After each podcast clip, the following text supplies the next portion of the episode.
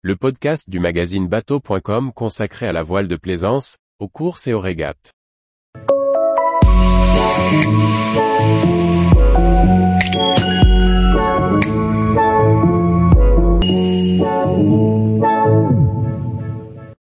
Beneteau Évasion 29, un 50 disponible en version biquille. Par François-Xavier Ricardou. Sur Cap-Breton, un jeune couple décide d'aborder la croisière avec un Évasion 29 de 1983. Ce 50 de Beneteau offre un beau volume habitable, lumineux et confortable. D'autant plus quand il est rénové et modernisé avec soin. Sarah et Sébastien ne sont pas des grands marins. C'est par l'intermédiaire de la passion de son papa que Sébastien découvre le plaisir d'être sur l'eau. Planche à voile, surf, hobby-cat sont les premiers supports du jeune homme pour aller sur l'eau. Mais avec désormais une femme et une fille, il décide de voir plus grand. Le projet est porté par le couple. Nous allons acheter un voilier pour en profiter en croisière. Le cahier des charges est rapidement constitué. Madame veut une unité habitable et lumineuse, pas une grotte. Monsieur aimerait pratiquer la voile, sans qu'elle soit sportive et si possible de sortir à la pêche à l'occasion. Le choix d'un voilier 50 s'impose rapidement. Et après quelques visites, il se décide sur un Évasion 29 dans sa version biquille. En hiver 2021, il trouve une occasion à la Grande Motte, un Évasion 29 de 1983.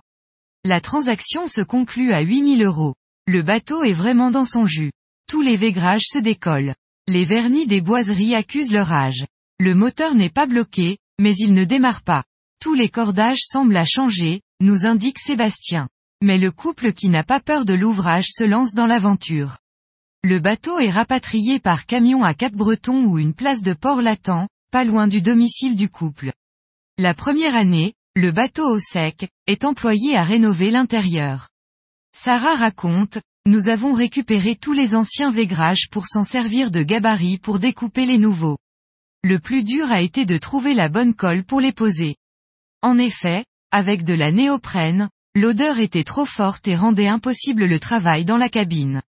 Finalement, c'est avec une colle pour lino que nous avons eu le meilleur résultat, car elle nous laissait le temps de repositionner les pièces avant de prendre. Pour enlever les végrages, il a fallu au préalable démonter les hublots. Nous en avons profité pour refaire l'étanchéité, explique Sébastien, le plus dur a été au remontage, car nous avions plusieurs centaines de vis pas toutes de la même longueur. Un vrai casse-tête. Finalement le nouveau végrage est blanc. Les vernis d'origine recouverts d'un lino imitation bois clair et les meubles de cuisine peints avec une peinture de cuisine ou salle de bain. Du coup, cet intérieur, un peu sombre d'origine respire la luminosité désormais. Les éclairages ont aussi été remplacés avec des liseuses qui intègrent des prises USB. Quelques bandeaux à LED complètent cet intérieur désormais cosy. Côté technique, Sébastien et son papa travaillent sur le moteur, un Perkins de 50 chevaux. En plus des filtres et de la vidange, les joints des injecteurs sont changés et les batteries remplacées. La pompe de vidange a tendance à fuir quand le moteur tourne. Elle est déposée quand elle ne sert pas. Pour la sécurité, le presse-tout passé peu accessible est remplacé. Une pompe de cale manuelle et une autre électrique sont installées. Les circuits d'eau douce sont aussi remplacés avec un réservoir et un groupe sous pression neuf. Sur le pont tout le gréement courant est neuf. Le génois restera à bord, mais une nouvelle grand voile est commandée. Pour la protéger, le couple décide d'installer un lazy bag. Les winches sont graissés ou remplacés pour ceux qui donnaient des signes de faiblesse.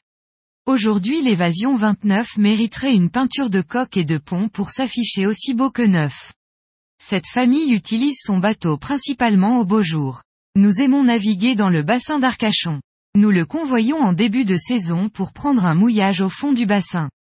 Ainsi nous en profitons en famille. Le convoyage depuis Cap-Breton se fait en 11 heures.